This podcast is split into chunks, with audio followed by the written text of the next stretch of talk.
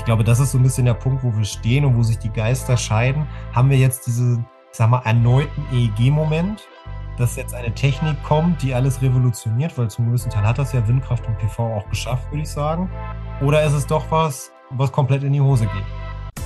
Hallo, ihr hört Timo Eckers von Utility 4.0, dem Business-Podcast über die Zukunft unserer Energiewelt. Moderiert von mir und mitinitiiert von Oliver Doleski, dem Autor des gleichnamigen Buches. Eingeladen habe ich mir heute den Marcel Linnemann von der Items aus Münster. Marcel geht den Dingen sehr gerne in der nicht unaufwendigen Form auf den Grund, einfach ein Buch darüber zu schreiben. Sechs Stück sind es inzwischen geworden, von Energiewirtschaft für Quereinsteiger über Praxishilfe Post-EEG-Anlagen bis hin zu Wasserstoff kompakt. Außerdem schreibt er regelmäßig Beiträge zu aktuellen Themen aus IT und Energiewirtschaft unter Items Blogging. Für mich ist Marcel der ideale Partner für so eine Geschichte, nicht nur weil er generell ein sehr sympathischer, sehr schlauer Mensch ist, sondern weil er genau die Themen besetzt, wo ich mich jetzt als BWLer nicht so berufen fühle. Also so Netzthemen, Regulierungsthemen oder generell so Ingenieurssachen.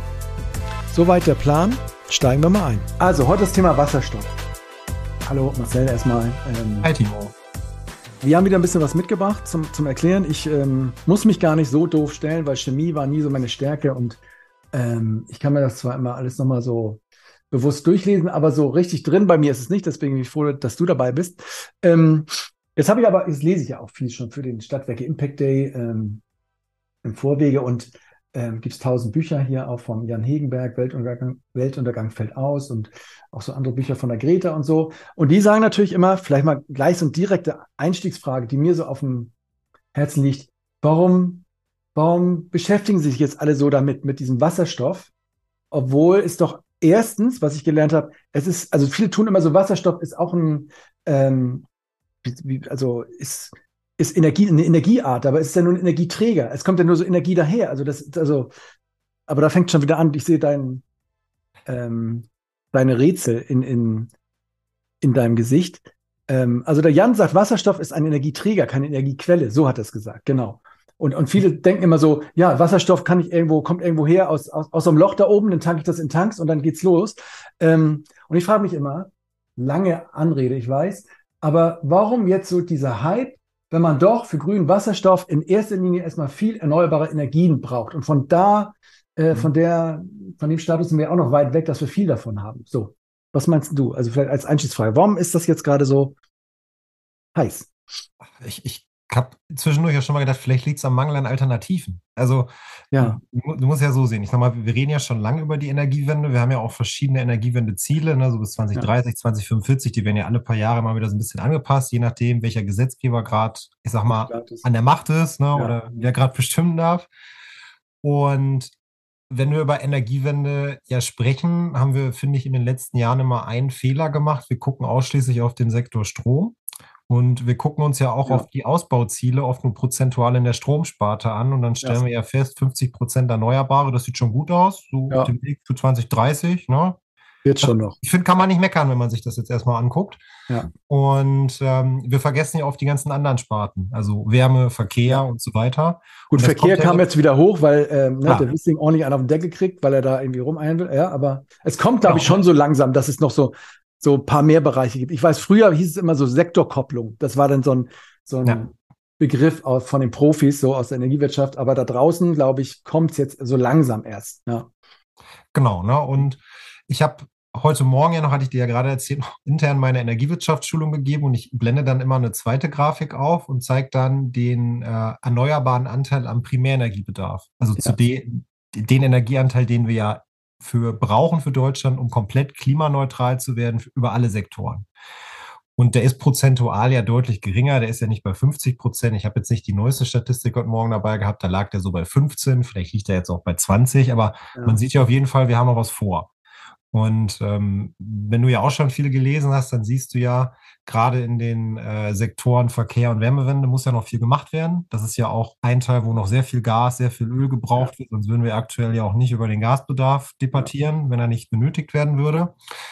Und das, was natürlich die Hauptstrategie der Politik ist, ist erstmal die Elektrifizierung. Das heißt natürlich, mhm. wir möchten viel, was heute vielleicht noch mit Gas sozusagen ähm, ja ermöglicht wird, jetzt mit alternativen Technologien lösen, die halt Strom benötigen, aber stellen natürlich auch fest, dass wir bei der Elektrifizierung vielleicht an die Grenzen kommen. Es gibt ja, glaube ich, auch, ich bin jetzt kein Experte darin, aber es gibt ja auch Industrieprozesse, wo man ja auch schon heute definitiv sagen kann, also da brauchen wir auf jeden Fall, ich sag mal, einen gasförmigen Energieträger, Beispiel Stahlproduktion, ähm, wo wir einfach nicht elektrifizieren können. ja, aber das ist ja so ein. Suche los, was ist die Alternative, ne? Aber da nimmt man sich jetzt eine Sache raus, irgend so ein Ding. Ja, mhm. wir brauchen ja auf jeden Fall, wo es nie mit Strom gehen wird, ist das. Und deswegen machen wir gleich eine nationale Wasserstoffstrategie. Das finde ich ist so ein bisschen mit Kanonen auf Spatzen. So, das ist so, ähm, ja, klar, wird es wahrscheinlich geben. Ähm, aber ja, wird immer so ein bisschen, weiß ich auch nicht. Man hat immer ich glaube, glaub, du, musst, du darfst nie so ein Puzzleteilchen sehen. Ich ja. glaube, du hast halt ganz, ganz viele. Du hast vielleicht einmal jetzt das, was du gerade kritisiert hast. Wir suchen ja. uns nur dieses eine Beispiel raus. Korrekt, gebe ich dir recht. Ja. Es, ist, es ist aber am Ende ein Mosaikteilchen von vielen.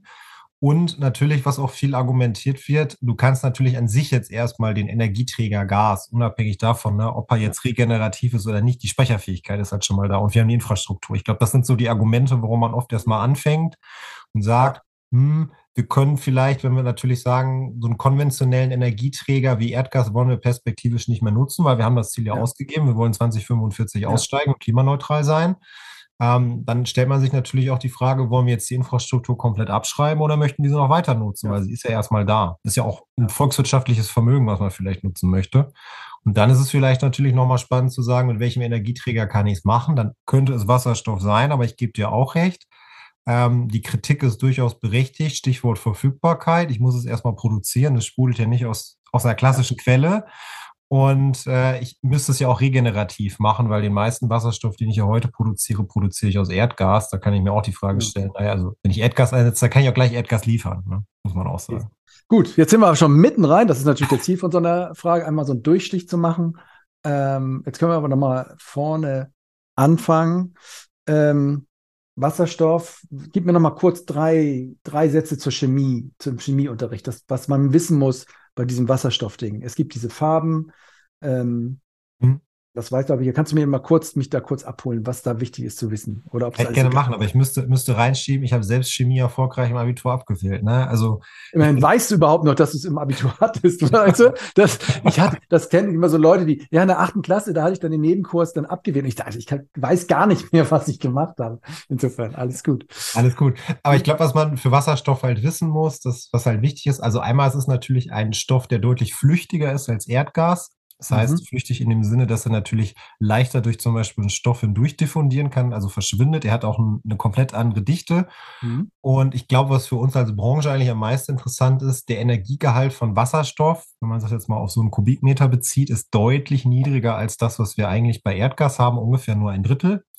Und also ich muss mehr Wasserstoff reinstecken als Gas, um das gleiche rauszubekommen, so? Genau. Ja. ja. Mhm. Das ist, glaube ich, so einer der wesentlichen Punkte. Und es ist natürlich deutlich explosiver. Das heißt, ich muss nochmal, also ich muss ja sowieso schon vorsichtig sein, wenn ich am Gasnetz arbeite, ähm, dass ich mich natürlich, ich sag mal, technisch konform verhalte, dass es keine Unfälle gibt, weil am Ende hängen natürlich auch sehr schnell Menschenleben dran, wenn ich mich viel verhalte. Stichwort das Wasserstoffbombe, ne? Oder? Das ist doch die Mutter aller Bomben eigentlich, oder? Ich bin, ich bin jetzt kein Militärhistoriker, vielleicht bist du da weiter als. Nee, aber Wasserstoffbomben sind, glaube ich, schon mehr, also haben mehr Zerstörungskraft als Atombomben. Insofern. Ja, also es ist, es ist zumindest so, ob jetzt die Zerstörungskraft größer ist oder nicht, weiß ich gar nicht, ob das jetzt die Rolle spielt. Aber es ist eigentlich so, wenn du im Explosionsschutz unterwegs bist, dann gibt es so gewisse Expl Zündungsgrenzen. Ja. Wenn du ein Gemisch hast, halt aus Luft, Sauerstoff und Zündquelle, ab wann dann was in die Luft geht.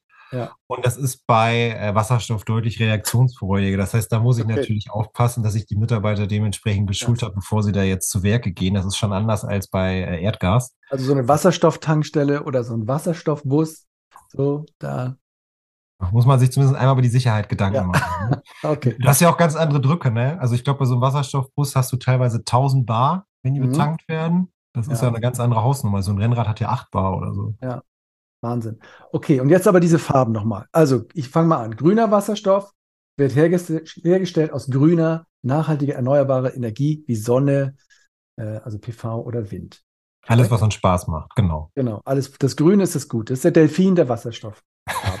ja.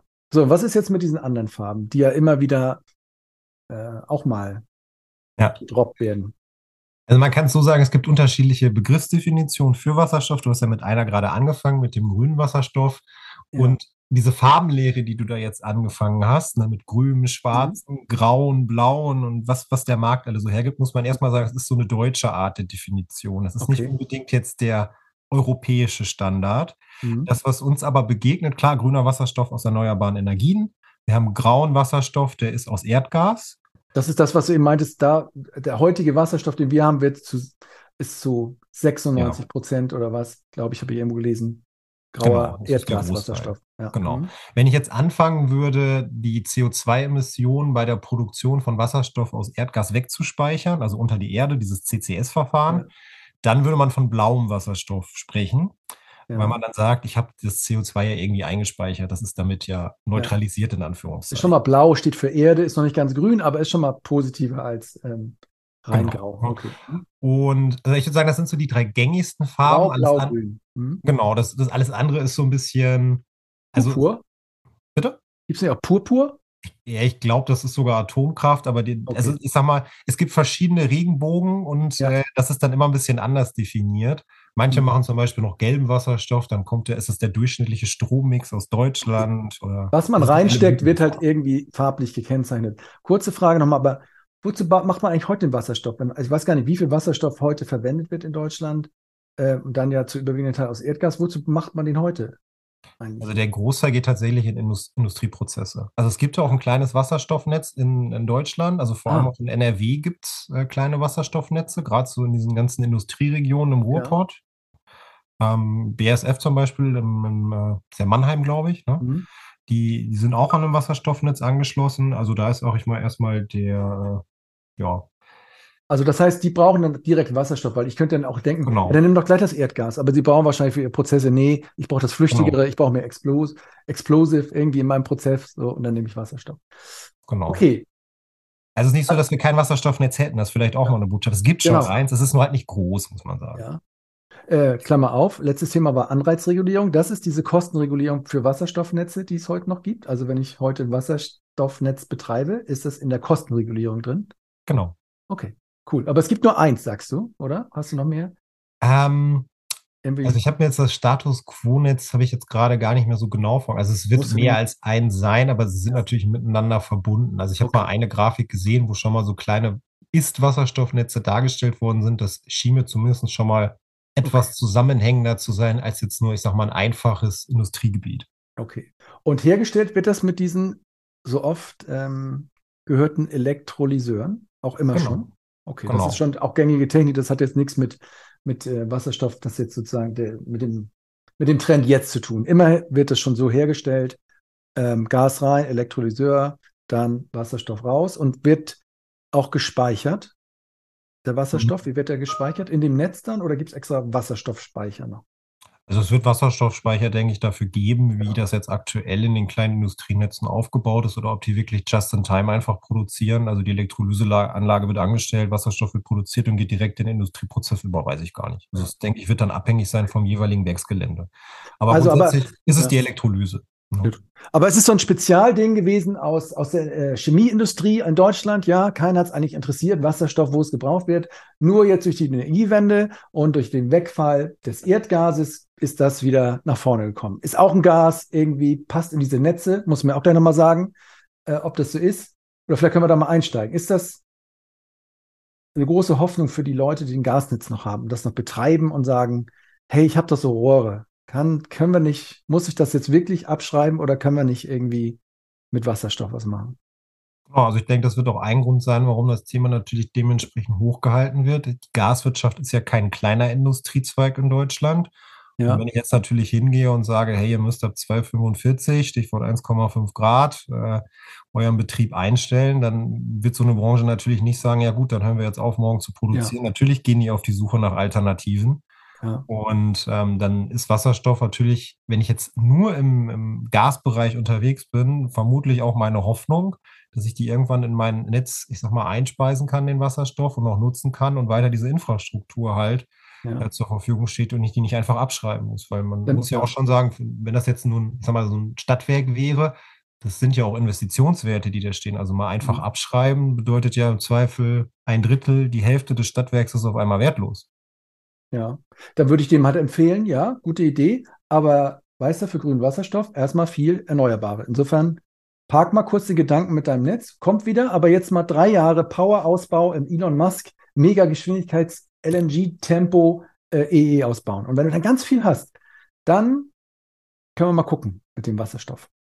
Ja, Ja, das ist aktuell gerade so das Henne-Ei-Problem wie bei der Elektromobilität. Womit fängst du an? Ne? Also der Wasserstoff steht nicht zur Verfügung, das Netz Ja, Ja, gibt es schon, aber ist es jetzt so sinnvoll, das in, ich sag mal, homöopathischen Dosen einfach einzuspeisen? Ist der Wasserstoff nicht vielleicht doch noch zu kostbar dafür? Ich glaube, das sind ja diese Diskussionen, wo sich oft alles drum dreht. ja. Und an einer Stelle wird man halt mal anfangen müssen. Und wenn man sich zumindest gerade die Förderinstrumente anguckt, konzentriert sich der Gesetzgeber jetzt erstmal darauf, so gerade das Thema Elektrolyse, Skaleneffekte und die schnellere Produktion von Wasserstoff hochzutreiben. Und ähm, parallel ist ja, sag ich mal, so ein DVGW schon dabei, zumindest zu prüfen, inwieweit können unsere Netze Wasserstoff verarbeiten. Das ist der Aber- Verband, der guckt, was technisch Genau. geht in den Netzen, ne? Genau. Wie, wie ist denn das in den Netzen? Also geht dort Wasserstoff rein? Oder es gibt ja auch diesen weiteren Weg, dass ich aus Wasserstoff dann nochmal Methan mache. Und das geht dann noch besser in die Netze rein. Mhm. Frage. Genau, also vielleicht die erste Frage, wie viel geht in so ein Netz? Äh, aktuell definiert der DVGW, dass 10% kein Problem ist, dass man das einspeisen kann, also einen 10%igen Wasserstoffanteil zu Erdgas. Und 90, also 10 Wasserstoff, 90 Erdgas? Genau, genau. Okay. Ja. Und ähm, die erste, ist immer die Tests der letzten Jahre haben gezeigt, dass man das vermutlich mit wenigen Anpassungen im Netz auch bis 20% erhöhen kann. Aber was bringt mir das? Ich will doch entweder Gas, ich will Gas raus und nur Wasserstoff rein. Was bringt mir jetzt 2080? Was mache ich denn damit? Naja, es ist zumindest erstmal die Reaktion auf das Problem, dass ich wahrscheinlich noch nicht genug Verfügbarkeit von Wasserstoff habe, um sofort auf 100 Prozent umzustellen. Und dann, dass man zumindest so ein Szenario ausgibt, du fängst erstmal an 10 Prozent beizumischen, dann Ja. 20, dann vielleicht 70, 80, bis du dann komplett auf 100 umgestellt hast, bis 245, dass du das Schritt kann aber Schritt den Erdgasanteil zurückverdrängst. Aber kannst du das dann in so eine Gasheizung dann bringen, zum Beispiel? So ein Gemisch auch? Oder Mhm. also, Genau, das sind ja diese Grenzen, die der DVGW untersucht, so, wo man dann sagt, okay. 10 Prozent, kein Thema, 20 anscheinend auch nicht. und dann funktioniert alles so wie bisher. Es ist nur 20 Prozent am besten grüner Wasserstoff drin. Da hast du schon mal 20 Prozent. Genau, also vielleicht, du musst, du musst natürlich einmal kurz eine, ich sag mal, eine Prüfung machen, ist dein Netz jetzt wirklich H2-ready in dem Sinne, dass du beimischen kannst, aber die Untersuchungen zeigen halt, dass das mit einem relativ geringen Aufwand geht. Das ist natürlich auch so, dass man jetzt, wenn du eine Gasheizung hast, vielleicht nochmal so eine Stellschraube an ähm, Ja. deinem äh. Gasventil nochmal drehen muss, dass da ein anderes Strömungsverhältnis reinkommt. Ja. Das sind schon Dinge, die man mal tun muss, aber ich sag mal, die großen Änderungen, dass ich jetzt gleich die ganzen Rohre austauschen muss, jede Heizung muss raus, das ist bei 20 Prozent Wasserstoff jetzt eigentlich Ja. noch nicht der Fall. Okay. Also ich kann in bestehende Gasnetze äh, bis zu 20 Prozent Wasserstoff reintun. Okay. Was haben wir noch? Genau. Äh, Stichwort Methanisierung hast du ja gerade noch Ja. gesagt. Das ist übrigens spannend. Also du hast recht, ich kann Wasserstoff methanisieren. Das bedeutet, ich mache daraus ein synthetisches Erdgas, was die gleichen Gasqualitäten wie das heutige konventionelle Erdgas Also hat. da bin ich näher dran einfach und kann vielleicht Infrastruktur noch besser gleich lassen, oder? Was? Genau, du hast, du hast halt den Vorteil, du hast ja, wenn du irgendwann auf 100% Wasserstoff umgestellt hast, wir hatten ja vorhin gesagt, das hat ja andere chemische Eigenschaften. Ja. Das heißt, es findet ein Wechsel in der Gasfamilie statt. Ja.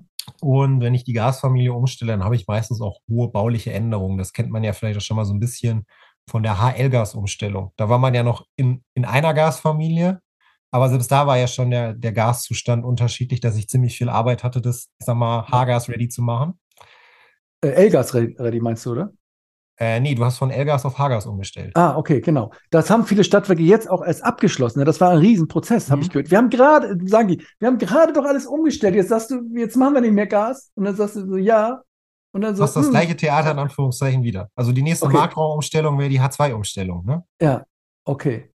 Und was musste gemacht werden von, was hast du, von H auf L? Also was waren da die großen, Ja, Also du musst, du du musst jeder halt einmal gucken, ob die, du musst auf jeden Fall die, die Heizung einmal anpassen, Ja. also das, Brennverhalten beispielsweise. Vielleicht musstest du auch gewisse Komponenten austauschen. Du Okay. musstest einmal, äh, ich sag mal, deine Assets und Materialien überprüfen, ob die Mhm. weiterhin ähm, im Rahmen der Risikobewertung den Sicherheitsstandard äh, gewährleisten können und so weiter und so fort. Und all das machst du ja später auch, wenn du jetzt auf Wasserstoff gehen würdest. Ja. Ähm, nur vielleicht nochmal in, ja, mit einem höheren Aufwand, weil du dann nicht innerhalb der Gasfamilie wechselst, sondern nochmal komplett auf eine neue umstellst. Und dann so, halt okay. andere chemische Eigenschaften halt nochmal gelten. Ja. Das okay, ich sagen, ist so die Kernherausforderung. Aber worauf ich bei der Methanisierung noch hinaus wollte, bevor wir ganz abgleiten. Das Interessante ist, ähm, wenn man sich Deutschland und die EU mal wieder anguckt, Deutschland redet sehr, sehr viel von Wasserstoff und dass ja. wir unsere Erdgasnetze demnächst mit Wasserstoff befüllen wollen oder halt ganz auf das Gasnetz verzichten als Alternative. Die EU tatsächlich, die redet mehr von ähm, grünen Gasen und in deren Denke ist das dann ähm, die Methanisierung. Also die präferieren eigentlich eher die Methanisierung als den Wasserstoff. Und das hat zur Folge, dass äh, teilweise gerade die EU-Gesetzgebung, die ja diskutiert wird, ja auch die Gaswirtschaft soll ja überarbeitet werden im rechtlichen Rahmen, dass die teilweise konträr zu dem ist, das, was das BMWK eigentlich veröffentlicht. Und warum finden wir das so cool hier in Deutschland, den Wasserstoff, wenn doch das Methan viel näher dran ist am Erdgas und eigentlich viel entspannter ist, also so in der, in der Anwendung? Ja gut, du hast halt wieder einen Umwandlungsschritt mehr. Das heißt natürlich, ja. wenn ich erst Wasserstoff herstelle, dann muss ich methanisieren, habe ich wieder größere Verluste. Auf der anderen Seite hat es den Vorteil, wenn ich methanisiere, muss ich mein Gasnetz nicht anfassen. Also es ist so ein genau. bisschen eine Abwägung, was ich eigentlich möchte. Und, ich habe gelernt, die Effizienz ist eh im Arsch. Also, also da jetzt noch zu tun, also ob du jetzt noch, also ich habe da irgendwo gelesen, von 100 kWh bleiben dann vielleicht nur noch 30 übrig von diesem Ganzen. Also du, es ist eh, also ob, dann denke ich mal, ob du den letzten Schritt dann auch noch machst, äh, okay. Aber gut, also die sind eher so methanmäßig drauf. Ähm, die haben auch keine Farbenlehre, ne? Also da gibt es ja. keinen blauen und grünen Wasserstoff und so. Die EU differenziert nur in zwei Arten, die macht es einfacher.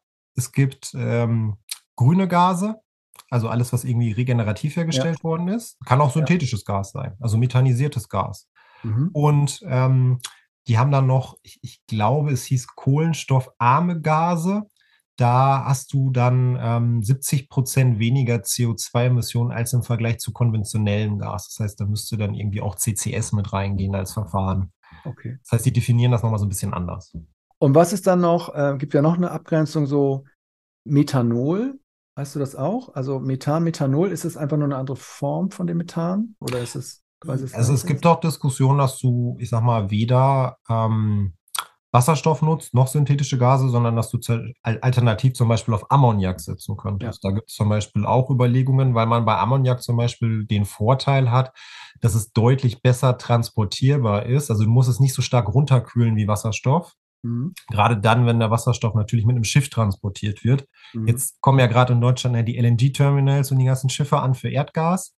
Ja. Ähm, wenn du es mit Ammoniak machst, ich glaube, dann musst du so auf minus 190 Grad oder so runter. Bei Wasserstoff bist du schon eher so minus 240er Bereich, die du runterkühlen musst. Das heißt, du hast natürlich ganz andere Ansprüche an die Materialien, wenn du es verflüssigst und dann wieder gasförmig machst. Das heißt, da musst du natürlich auch deine Wasserstoffterminals dementsprechend fit für machen. Sind die denn fit? Ich glaube, schon ein bisschen einfacher. Ich habe hab aber gehört, dass die das sein sollen, oder? Hat doch der Habeck immer gesagt. Ja, ist hier für Erdgas, aber ist schon H2 ready, diese neuen Terminals. Also ich habe irgendwann mal einen Beitrag gesehen vom DVGW über diese Terminals. Also ich weiß nicht, ob sie Deutschen waren, aber generell. Und da hatte ich eher das Gefühl, ähm, also man muss schon noch ein bisschen was umstellen. Also ja, kann sein, dass man auf, auf dem Grundgerüst dieser Terminals aufsetzen kann, aber ich gehe nicht davon aus, dass der jetzt, wenn da morgen Wasserstoffschiff äh, ankommt, dass ich da mal eben einspeisen kann. Ja. Und noch ein anderes Abgrenzungsding, E-Fuels, jetzt in Autos. Viele denken ja auch, sie tanken Wasserstoff und dann, oder ja, oder gibt ja auch Wasserstoffbusse, Autos mhm. wahrscheinlich auch. Ähm, sind das die E-Fuels dann oder ist es noch was anderes? Oder ist. Also, wenn wir bei grünem Wasserstoff wären, dann könnte das da drunter fallen. Aber es könnte auch Biogas sein, alternativ. Das wäre auch ein E-Fuel, ne? Ja. Genau, also genau.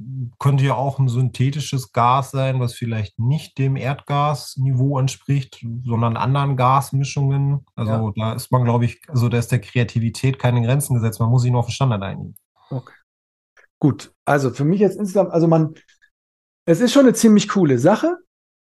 Ähm, dieser Wasserstoff oder auch das Methan, man kann damit ja, arbeiten in bestehenden Infrastrukturen, aber es ist halt mega Effizienzverlustbringer, sage ich mal. Also was, wenn jeder Umwandlungsschritt zieht dir so viele Einheiten von dem, was du reingesteckt hast, das ist, ja, weiß ich nicht. Das ist wirklich für ganz seltene Anwendungsfälle oder nicht ganz, aber wirklich für, wo es nichts anderes mehr geht, nimmst du halt das, weil halt die höchsten Verlustraten da sind und auch irgendwie kompliziert.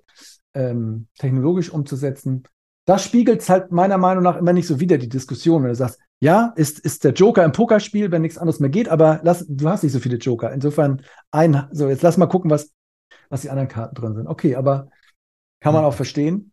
Ich glaube, wo, so wo man sich aber auch ein bisschen loslösen muss, wir ja. gucken ja oft bei diesem, also Thema Umwandlungskette ja auch auf, ich sag mal, die geografischen Bedingungen von Deutschland. Ja. Wir ja oft die Vorstellung haben, wir wollen ja selber den Wasserstoff produzieren, aber ja. ich glaube, wir wissen ja auch also egal was es für ein Gas nachher ist, ob es grün, konventionell ja. oder Wasserstoff oder wie auch immer ist, wir werden es ja doch am Ende hauptsächlich importieren. Ja.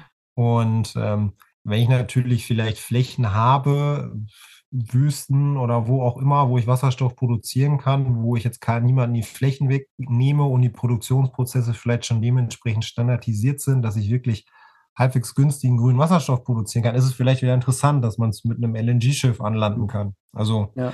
Ich habe da jetzt persönlich, also es gibt ja so viele Statistiken, was grüner Wasserstoff irgendwann mal kosten könnte. Ja. Ich glaube, wir beide wissen selber, wenn wir eine Kalkulation schreiben, die können wir nach äh, links positiv schreiben oder rechts ja. negativ.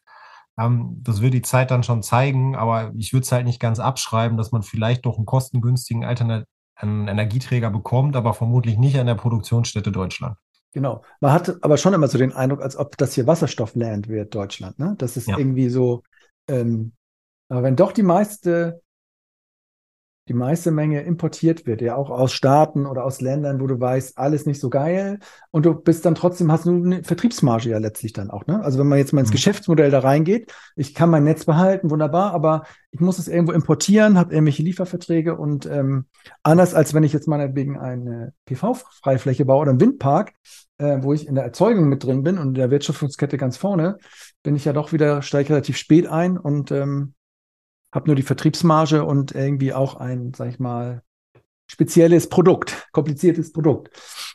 Genau. Ähm, ich glaube, manchmal überrascht dann auch die Technik. Also, okay. als ich mal angefangen habe, über Wasser, Wasserstoff zu recherchieren, war so eine der ersten Fragen, die ich mir gestellt habe: Naja, gut, wenn ich Wasserstoff produzieren will, brauche ich ja Wasser. Steckt ja irgendwie so im Namen. So, ja. Jetzt sagt mir aber jeder, das ist ja total toll, wenn ich das in Wüsten produziere, weil da habe ich ja so viel Solarenergie. Da ist ja meine nächste Frage: Wo kommt das Wasser her? Ähm, Beispiel Australien ähm, soll ja demnächst einer der, ich sag mal, Exporteure für Wasserstoff werden, laut deren eigener Strategie. Und dann habe ich gelesen, wenn du so ungefähr ein Kilo Wasserstoff produzieren willst, brauchst du ungefähr neun Liter Wasser. Das heißt, das ist ja eigentlich keine Produktionsstätte, die wirklich für Wüsten geeignet ist. Nee. Das heißt, ich denke dann schon wieder eher so an Regionen, vielleicht in Chile, sehr windreich und Wasser. Dann brauche ich zwar keine Sonne, aber es ist ja Winter.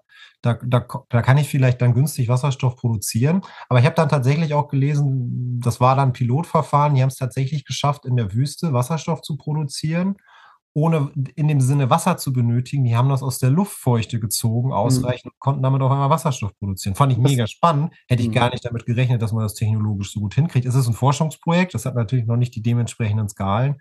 Aber manchmal muss man sich auch, glaube ich, ein bisschen von der Ingenieurkunst mal begeistern lassen, was da noch kommen könnte. Ich glaube, wir mhm. sehen noch gar nicht, was, was alles möglich ist. Ja, aber bei 9 zu 1 hast du gesagt, ne? 9 Liter. Ja. So, und das, das nehme ich dann aus der Feuchte der Luft. Da denke ich auch, ja, technisch vielleicht geil, aber plausibel klingt es einem erstmal nicht, ne? So, nee, aus dem Morgentau nehme ich dann die Sache. Aber hättest du dran gedacht, das ist so der ja. Punkt. Also hättest du heute dran gedacht, dass du das machen könntest. Ich habe da jetzt nicht sofort dran gedacht. Nee. Und das ist manchmal so der Punkt. Manchmal muss man sich von Technik überraschen lassen. Vielleicht geht es ja auch effizienter. Ja. Mal sehen. Aber, ja, aber man darf sich halt nicht auf Technik, auf die Überraschung verlassen. So, wird schon irgendwann so. Ne? Das ist ein Mix das aus beiden, oder? Also manchmal muss man ein Stück drauf verlassen, aber man muss ein Stück vorangehen. Ja, okay, beides, beides. Gut, aber was passiert jetzt in Deutschland? Also es gibt ja ein, ein riesen Anschubprogramm, oder? So hört, also ist es, so nehme ich es vielleicht noch wahr. Es gibt diesen nationalen Ausbauplan Wasserstoff. Ist das nicht so ein Begriff? Genau, es gibt die nationale Wasserstoffstrategie. Ja, genau. Wurde was, 2020, glaube ich, gemacht und sie wird jetzt schon wieder bearbeitet. Okay. Und was steht da drin oder was ist da die, die was sind da die Hauptsachen? Weißt du das? Also ich, ich würde sagen, der Hauptpunkt ist eigentlich das, was wir am Anfang schon mal diskutiert haben, Henne-Ei-Problem. Es geht vor allem darum, erstmal Erzeugungskapazitäten für Wasserstoff zu fördern. Also vor ja. allem auch Pilotprojekte anzustoßen auf der Elektrolyseebene, dass wir da hinkommen, kostengünstig überhaupt Elektrolyseanlagen produzieren zu können. Ich würde so ein bisschen wie mit den PV-Anlagen früher ja. vergleichen. Die waren ja sehr teuer, als du mal angefangen hast pro mhm. Modul und dass man vor allem in diese Serienproduktion kommen möchte, weil wir haben ja vorhin auch gesagt, äh, Elektrolyse vielleicht eher noch ein Nischenprodukt, was so ein bisschen in der Industrie genutzt Ja. worden ist. Das heißt, ich habe nicht dementsprechend die Produktionskapazität. Das heißt, das möchte man natürlich einmal anreizen. Können wir Aber- das denn, ist das wieder so wie bei PV, wir machen geile Elektrolyseure, aber dann wird es wieder in China gebaut, weil wir irgendwie was verdaddeln? Also sind wir da gut in diesem, eigentlich ist es ja so ein deutsches Ding, ne? so Maschinenbau, so ein Ding. Also so aktuell sagen. ja, aber natürlich kann es in der Zukunft auch wieder so laufen, wie es bei den PV-Modulen war. Vielleicht aber auch nicht. Also das, Ja. das muss man dann gucken. Das ist dann vielleicht auch mal Aufgabe des Gesetzgebers, dass das nicht den Fehler nochmal wiederholt. Mhm. Okay, also diese, diese Dinger zu bauen, hinzustellen, das wird gefördert in diesem. Genau, und das, was, Mhm. was halt noch dazu kommt, ist ja vor allem auch, also das, das hat der Gesetzgeber schon erkannt, dass wir jetzt kein Wasserstoffland werden, sondern dass wir vielleicht auch ein bisschen mehr ähm, importieren müssen. Mhm. Das heißt, es gibt natürlich schon viele Bestrebungen, einmal Wasserstoffkooperationen aufzusetzen mit sehr, sehr vielen Ländern, also Stichwort Australien, Chile, Ja. ich glaube Marokko ist auch dabei und so weiter. Mhm. Und man hat sich, das läuft jetzt gerade an, ich glaube, das habe ich auch letzte Woche jetzt als Pressemitteilung gelesen, es soll so eine Art neues Förderinstrument geben ähm, für Wasserstoff im Ausland. Und ähm, das läuft über die H2 Global Stiftung, heißt das, Mhm. glaube ich. Die gehen eigentlich folgendermaßen vor. Die bekommen, also das ist so ein Verein, ähm, der ist staatlich finanziert. Und der Verein finanziert im Ausland den Aufbau von Elektrolysekapazitäten. Und die kaufen zu Festpreisen über 20 Jahre, so ähnlich wie das beim EEG war, den Wasserstoff ein. Mhm. Und die verkaufen den in Deutschland dann weiter. Und der Verkaufsprozess sieht so aus, dass die den Wasserstoff per Auktionsverfahren bei uns verkaufen. Mhm. Das heißt, die fragen dann die Industrieunternehmen, braucht ihr Wasserstoff, wollt ihr den haben? Und die können dann darauf bieten. Ja. Grundgedanke ist, dass vermutlich in den ersten Jahren diese Stiftung vielleicht noch negative Preise sozusagen erwirtschaftet, weil sie ja günstig den Strom, oder vielleicht noch, ja, sagen wir mal, günstiger den Wasserstoff erstmal einkauft Mhm. ähm, und vielleicht noch nicht den Preis erzielt von der Industrie, den sie vielleicht bereit sind zu zahlen. Das heißt, sie machen Mhm. vielleicht Verlust. Aber dadurch, dass sie über 20 Jahre einkaufen zu einem Festpreis beim Abnehmer, ähm, haben die halt die Hoffnung, dass die irgendwann so viel bieten von der Wirtschaftsseite her für den Wasserstoff, dass sie über die Jahre wieder Gewinn erwirtschaften Mhm. und ähm, dass dann so eine schwarze Null gibt. Das ist so ein bisschen wie diese äh, Contracts for Difference, wenn du das im Energiehandel kennst. Ähm, Nee. Das ist das, was man gerade versucht jetzt aufzusetzen von staatlicher Seite, um vor allem auch Wasserstoff in den Markt zu bringen. Da wurden jetzt, glaube ich, zwei, drei Milliarden auch bereitgestellt. Okay. Also für diesen Verein, für diese Elektrolyseure. Ähm, und was, was stellen die sich denn vor? Also gibt es noch was? Habe ich noch was vergessen? Oder was sie so fördern? Mhm.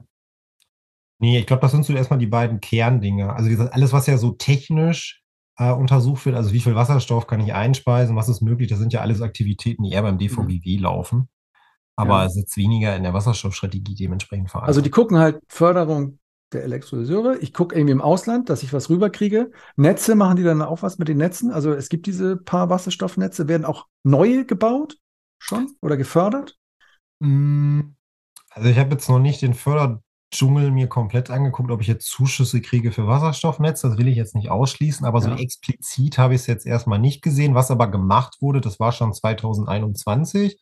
Man hat das Energiewirtschaftsgesetz erweitert und dort eine neue Regulierung für Wasserstoffnetze geschaffen. Und die skizziert erstmal den Rahmen, wie die Finanzierung aussieht. Ne? Also Stichwort Kostenregulierung, was wir schon mal vorhin angesprochen Ja, haben. genau. Das heißt, das hat man jetzt letztes Jahr geschaffen, dass es überhaupt erstmal eine Netzregulierung gibt für Ja. Wasserstoff, dem ich mich unterwerfen kann und wo auch geregelt ist, wie die Finanzierung aussehen könnte. Mhm.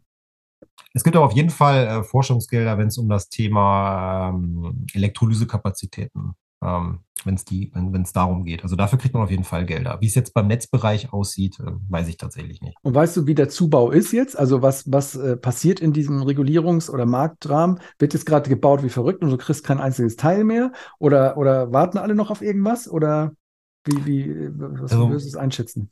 Also mein subjektiver Eindruck, mehr Ja. kann ich an der Stelle ja, Ja. nicht äh, bieten, ist eigentlich, dass viele sich mit dem Thema beschäftigen, dass vieles gerade auch noch auf Ebene des DVGWs, ich sag mal, untersucht und neu definiert wird. Das ist aber diese nicht technische um- Sicht, ne? So, Genau. Man guckt dann so, fliegt mir das um die Ohren? Ja, nein, ja, nein. Da wartet man auf irgendeine Antwort dann. Ähm, aber vielleicht hat man sie auch schon und, und wart oder Ja, die machen ja auch eigene Feldversuche. Ja, ne? Also es ist ja, ja. nicht so, dass die das jetzt irgendwie warten, dass denen das zugetragen wird. Ähm, das machen die schon, aber ich nehme jetzt nicht wahr, dass wir gerade wie wild äh, neue Wasserstoffnetze aufbauen. Man liest jetzt schon mal immer mal wieder gerade so, was auf der Ebene des Transports angeht, bei den Mhm. Fernleitungsnetzbetreibern, dass die jetzt anfangen, äh, schon mal die Zeithorizonte äh, zu veröffentlichen, wann welche Leitung mal auf Wasserstoff umgestellt werden soll. Da liest man schon viel, aber da ist man eher so in den Sphären 2028 bis 2035 unterwegs, also nichts, was jetzt so ad hoc mal eben passiert. Mhm. Ähm, da liest man jetzt schon viel von Plänen, aber dass ich jetzt sage, heute sind die schon alle in der Umsetzung, das, das nicht. Ich würde sagen, wir sind noch im Planungsprozess, aber eine Okay. Infrastruktur baue ich ja auch nicht in zwölf Monaten um. Das ist ja auch was, der- wo ich ja 50 Jahre oder länger investiere normalerweise. Mhm. Und für so ein klassisches, normales deutsches Stadtwerk, jetzt so mittlerer Größe, irgendwie Städte mit 100, 200.000 Einwohnern haben da so ihr Stadtwerk. Mhm. Ähm, ich meine, die haben ja eh schon keine Kapazität für nix. Ähm, klar haben die dann auch immer in Gesprächen, ja, vielleicht Wasserstoff oder so, aber es bleibt dann bei diesen Gesprächen, weil du auch merkst, die können sich damit eigentlich gar nicht beschäftigen. Weißt du, wie die da drauf schauen? Warten die auch oder mh, ja, Also ich würde sagen, kleinere warten tatsächlich gerade eher ab. Ja. Das hat aber auch, also es gibt tatsächlich einen Grund, warum ich persönlich sogar sagen würde, man muss teilweise eine zurückhaltende Haltung haben. mhm. Ähm, ich hatte dir ja gerade schon mal gesagt, die Deutschland und die EU haben ja gewisse unterschiedliche Interpretationen, was ja den Aufbau dieser grünen Gaswelt angeht. Mhm. Die einen setzen auf Wasserstoff, die nächsten auf äh, synthetische grüne Gase. Mhm. Und ein wichtiger Punkt ist vor allem dieses ganze Thema Unbundling für Wasserstoffnetze. Okay, warum? Was Ähm, ist da das Ding? Genau. Also Unbundling, glaube ich, kennst du ja grob, ne? Also, dass man Netz und Vertrieb entflechten muss Mhm. und dementsprechend aufpassen muss, dass die ja ihre Marktstellung nicht missbrauchen. Genau. Und bei der EU ist es halt so, die verstehen nicht ganz dieses Konstrukt, was wir in Deutschland haben. Wir haben ja, ich sag mal, Verteilnetzbetreiber auf Gasebene und diese Fernleitungsnetzbetreiber. Ja. Und das gibt es jetzt in Europa nicht unbedingt, sondern die haben oft einfach nur Gasnetzbetreiber. Der macht alles. Vom Genau, ne, die, die sind nicht so eingeteilt in diesen Druckebenen und so, das ist halt in einer Hand. Ja. Und die EU sagt halt, wir möchten eine vollständige Entflechtung der Wasserstoffnetze haben, Mhm. auch horizontal. Das bedeutet jetzt für dieses kleine Stadtwerk, was du da skizziert hast, die wären gezwungen, ab einem gewissen Stichtag, das wäre vermutlich, es ist im jetzigen Entwurf das Jahr 2031, hätten die die Wahl, ihr Wasserstoffnetz komplett zu verkaufen, weil es, es darf quasi keine Verbindung zwischen einem Stromnetzbetreiber und einem Gasnetzbetreiber und einem Wasserstoffnetzbetreiber geben. Achso, das muss dann raus. Das komplett muss separiert. Genau. werden. Ja, Du musst es okay. komplett verkaufen. Mhm. Und wenn ich es natürlich komplett verkaufe, warum soll ich mir jetzt so viel Mühe machen, Geld da rein zu investieren, wenn es mir dann weggenommen wird? Ja. Ich kann das Netz auch behalten und an einen Dienstleister abgeben. Allerdings sähe das Konstrukt dann aktuell so aus, dass der Dienstleister wirklich komplett entscheiden dürfte, was er dort macht. Ich habe gar kein Mitspracherecht, ich bin aber für alles haftungstechnisch Mhm. verantwortlich. Super Kombi. Mhm. Ja. Ja, und das mache ich ja auch nicht. Mhm. Also die müssen gerade auf der EU-Ebene, das ist wirklich ein wichtiger Punkt, das glattziehen, dass das Unbundling-Verfahren so gemacht wird, wie ich das vielleicht heute auch bei Strom- und Gasnetzbetreibern habe. Es ist ja an sich erstmal richtig, dass ich es haben will, wenn es irgendwann mal vielleicht verschiedene Wasserstofflieferanten gibt. Aber es ist natürlich, ich sag mal, so hardcore zu machen, dass ich gezwungen bin, meine neue Sparte zu verkaufen, sehe ich aktuell tatsächlich als Hinderungsgrund, dass unsere Stadtwerke investieren. Und warum ist das auf EU-Ebene? Warum können also, also ich verstehe noch nicht ganz, warum aus deren Sicht das aber doch okay ist, weil sie haben gar nicht diese kleinen Einheiten, wo beides drin ist? Oder? Genau, also es, es ist so ein bisschen so, in den meisten EU-Staaten, ich würde das jetzt mal so vergleichen, wir haben ja, wir haben ja auch große Wasserstoffnetzbetreiber, die sind dann ja, es ist ja einfach Ja. eine Fernleitungsgesellschaft. Ja. Die haben ja nichts anderes. Da gibt es ja nicht Die sind ja schon unbundled. Unternehmen. Ja, Genau. Du musst nichts auseinanderfummeln, weil Genau. ist, ja, genau, okay. Genau, und das, das ist halt so eine typische deutsche Besonderheit teilweise. Mhm. Und das, das sehen die halt nicht und die, die behandeln quasi, wenn man jetzt mal die Analogie zu Strom zieht, denken die gerade, alle sind Übertragungsnetzbetreiber. Das ist ein bisschen paradox. Ja, okay. Und das Gut, muss man halt jetzt mal glatt ziehen. Und wenn es da, glaube ich, schon mal eine Klarstellung gibt, ihr könnt auch ein Wasserstoffnetz aufbauen, das wäre mal eine gute Entscheidung. Okay, also mal angenommen, dann, Sie können das, also Sie müssen es nicht abgeben oder einen Dienstleister oder verkaufen, sondern können es weiter betreiben. Wie wäre denn das Geschäftsmodell dann? Dann schon so wie heute beim Erdgas. Ich habe irgendwelche Lieferverträge irgendwoher und mische das irgendwo bei oder ich habe dann irgendwie Leitungen, wo das zu 100 Prozent durch kann und habe dann eine Vertriebsmarge und dann läuft es einfach so weiter, wie es ist. Aber da ist halt die Frage, wie teuer kaufe ich das Zeug ein? ne? Wenn das jetzt so eine Special-Ware ist, die Mhm. so mit so viel Effizienzverlusten hergestellt werden muss. Ist das ein guter Plan, darauf zu, zu, zu hoffen oder ich zu hab, bauen? Ich glaube tatsächlich, die Hoffnung ist so ähnlich, wie du das mal damals hattest, als wir vermutlich vor gut 20 Jahren über die Entwicklung von PV und Wind diskutiert haben. Ja. Da Mhm. konntest du ja auch noch durchaus sagen, ah, macht das so viel Sinn, so eine PV-Anlage, der Ja. Strom kostet mich ja damals, weiß ich nicht, eine Mark die Kilowattstunde, Ja. als die da angefangen haben. Das Mhm. war ja auch nicht Ist auch ein wirtschaftlich. guter ne? Punkt. Mhm. Ich glaube, die wollen einfach dahin, dass man, äh, ich sag mal, die Wirtschaft so antriggert, dass sie es schafft, Produktionsprozesse bereitzustellen, dass am Ende ein wettbewerblicher Preis rauskommt. Ich brauche heute auch keine Subventionen eigentlich mehr für eine PV-Anlage. Die sind so günstig geworden. Gut, jetzt sind sie wieder ein bisschen knapper geworden ne, in den letzten zwölf Monaten, aber grundsätzlich ist das Preisniveau ja schon so, dass ich die Anlage wirtschaftlich betreiben kann. Mhm. Ich glaube, das ist so ein bisschen der Punkt, wo wir stehen und wo sich die Geister scheiden. Haben wir jetzt diese, ich sag mal, erneuten EEG-Moment, dass Mhm. jetzt eine Technik kommt, die alles revolutioniert, weil zum gewissen Teil hat das ja Windkraft und PV auch geschafft, würde ich sagen. Oder ist es doch was, was komplett in die Hose geht? Mhm. Aber ich werde schon das Gefühl nicht los, dass es schon, jeder weiß, dass es eigentlich, wenn du ehrlich bist, äh, gehst zum Arzt, ja, nimm das Gasnetz und zu 90 Prozent lass es einfach liegen, mach irgendwas mit, keine Ahnung, verfüll da irgendwas rein, äh, Ich habe endlagermäßig. mal gesagt, äh, passive Glasfaserinfrastruktur auch eine Möglichkeit. Genau. Weil, weiß ich auch nicht. Die Aufmerksamkeit ist da dann, weiß nicht, ob sie dann wirklich da an der richtigen Stelle angelegt ist. Weil du hast ja auch ein Stromnetz und wenn du Erneuerbare hast, dann kannst du mit erneuerbaren Stromnetz, wenn du in der Wirtschaft von vorne bist, kannst du auch gutes Geld verdienen. Ähm, klar, ist erstmal bitter. Man, ma- also ich kann mir auch vorstellen, man hat das da eingebuddelt, das ist seit 100 Jahren da. Äh, Ich hatte ja mit der Gasak hier auch den Podcast, ja, das, das ist ja Mhm. in, bei denen drin. Ähm, das geht ja schon, Kill Your Baby ist da ja leicht gesagt. Ne?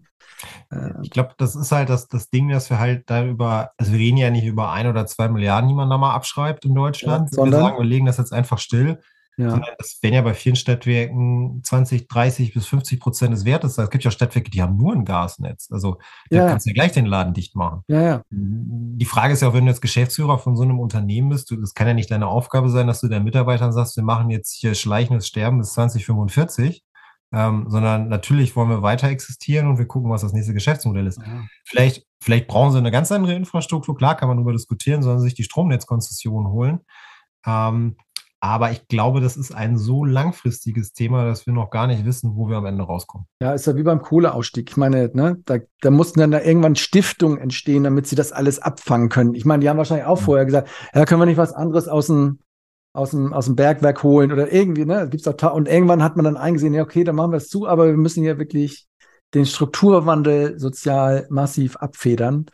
Ähm, Ja. Vielleicht ist das Was- volkswirtschaftlich dann doch auch die geilere Lösung. Dann, Was ich, was ich tatsächlich als schwierig erachte, ist, dass du dich eigentlich als Stadtwerk, also ich denke jetzt wieder so ein bisschen zurück an unseren Mhm. vergangenen Podcast zum Thema Anreizregulierung, dass ich mich eigentlich heute entscheiden muss, schon wie ich mich strategisch für die nächsten Jahrzehnte aufstellen Ja, will. Also will ich jetzt diesen gesehen. H2-Weg gehen oder Ja. nicht? ja. Ähm, weil es fand ich auch ganz interessant. Ich hatte jetzt mir angeguckt, im November gab es einen neuen Beschluss von der Bundesnetzagentur. Mhm. Die haben die Abschreibungszeiten geändert für neue In dieser. Kostenregulierung? Ja, ja, genau. Ja, okay. Hm, Das heißt, Genau. Abschreibungs Also genau, es ist ja, ist ja so, wenn ich jetzt heute, sag mal, du legst eine neue Leitung in ein Erdgasnetz, dann hält die ja eigentlich 50, 60, Ja. 70 Jahre. Ja. Ne? Aber du sollst ja 2045 deinen Betrieb einstellen. Jetzt heißt, das bedeutet ja, du hast ja eigentlich keinen Anreiz mehr, überhaupt noch irgendwas Ja. in dein Erdgasnetz zu investieren, weil du kriegst dein Geld ja nicht wieder. Ja. Aber du musst ja eigentlich Ersatzinvestitionen tätigen, weil es soll ja zumindest bis So zu dem. Zeitpunkt, wo es stillgelegt wird, auch funktionieren. Ja. Das heißt, man hat jetzt die Ausschreibungszeiten angepasst und hat gesagt, wenn du jetzt neu investierst ab 2023, also nächsten Jahr, dann werden die Abschreibungsfristen automatisch verkürzt, dass das Asset 2045 abgeschrieben ist. Also egal, was du hast, 2045 ist die Neuinvestition abgeschrieben. Ja. Das Problem ist, die Altinvestitionen, die länger dauern, ja, auf den. Restwert bleibst du sitzen. Mhm. Und wenn du zum Beispiel ein Erdgasnetz hast und ich sag mal, du willst vielleicht schon vor 2045 aussteigen, wirst du auch bestraft, weil ich die Differenz, sag ich mal, wenn ich 2035 aufhöre, die zehn Jahre, die bekomme ich nicht zurück. Es wäre aktuell wirtschaftlich attraktiver, das Netz definitiv bis 2045 weiterlaufen zu lassen. Also das Mhm. sind alles so solche Probleme, die man natürlich gerade hat. Und die wirken sich natürlich am Ende massiv auf das, äh, ich sag mal, Bilanzergebnis auch des Stadtwerks aus. Und wenn ich keine H2-Umstellung mache, kommen ja auch noch so Themen hinzu wie Rückbau. Ist ja nicht so, dass ich jetzt einfach sage, na, ich ziehe jetzt das Gas raus und Feierabend. Da werde ich ja auch noch Geräte zurückbauen müssen.